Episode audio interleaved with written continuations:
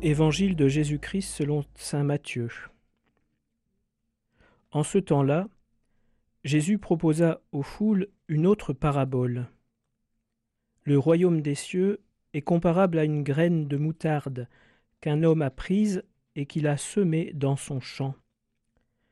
C'est la plus petite de toutes les semences, mais, quand elle a poussé, elle dépasse les autres plantes potagères et devient un arbre si bien que les oiseaux du ciel viennent et font leur nid dans ses branches. Il leur dit une autre parabole.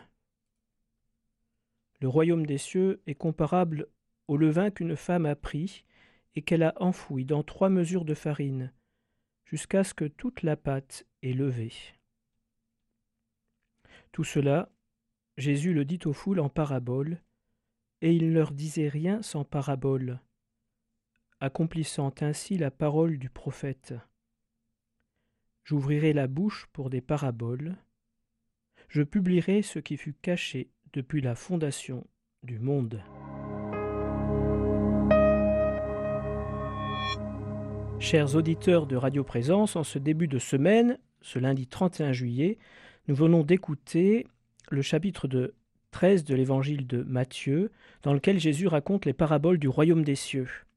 Et aujourd'hui, ce royaume des cieux est comparé à une graine de moutarde qui devient un grand arbre dans lequel les oiseaux peuvent faire leur nid, et à du levain dans la pâte qui fait lever toute la pâte. Au départ, ça commence par quelque chose de tout petit, en apparence. Et puis à la fin, on voit que c'est quelque chose d'immense, qui a une fécondité qui est beaucoup plus grande qu'imaginée. Le royaume de Dieu nous situe dans l'ordre d'une transformation profonde, d'une croissance. Et c'est quelque chose qui échappe à notre première vue. Voilà une bonne nouvelle parce que souvent on se demande à quoi ça sert ce que je fais. Je ne vois pas l'importance des petites choses, je ne vois pas le résultat de mes actions, de ma vie de foi, d'espérance, de charité. Et voilà que le royaume de Dieu porte un fruit qui dépasse tous les horizons humains. Je suis originaire de Pibrac et j'aime bien l'histoire de Sainte Germaine, dont la vie est passée inaperçue. Elle a vécu jusqu'à 18 ou 22 ans, elle est décédée, et puis voilà que quarante ans après sa mort, son corps a été retrouvé intact. Et les gens se sont pressés, l'ont prié, il y a eu des miracles, et puis Braque est encore un lieu de pèlerinage important, et on voit la foi des gens à l'œuvre. Eh bien, Sainte Germaine, c'est l'exemple des saints. Voilà.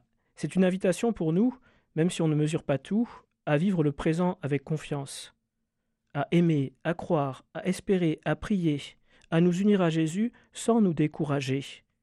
Nous ne voyons pas les fruits, nous ne voyons pas la fécondité de l'Esprit Saint dans nos vies, nous ne voyons pas la fécondité du royaume de Dieu, de tout ce qu'il fait dans le monde, et c'est une occasion justement de mettre notre confiance dans le présent, de ne pas avoir peur.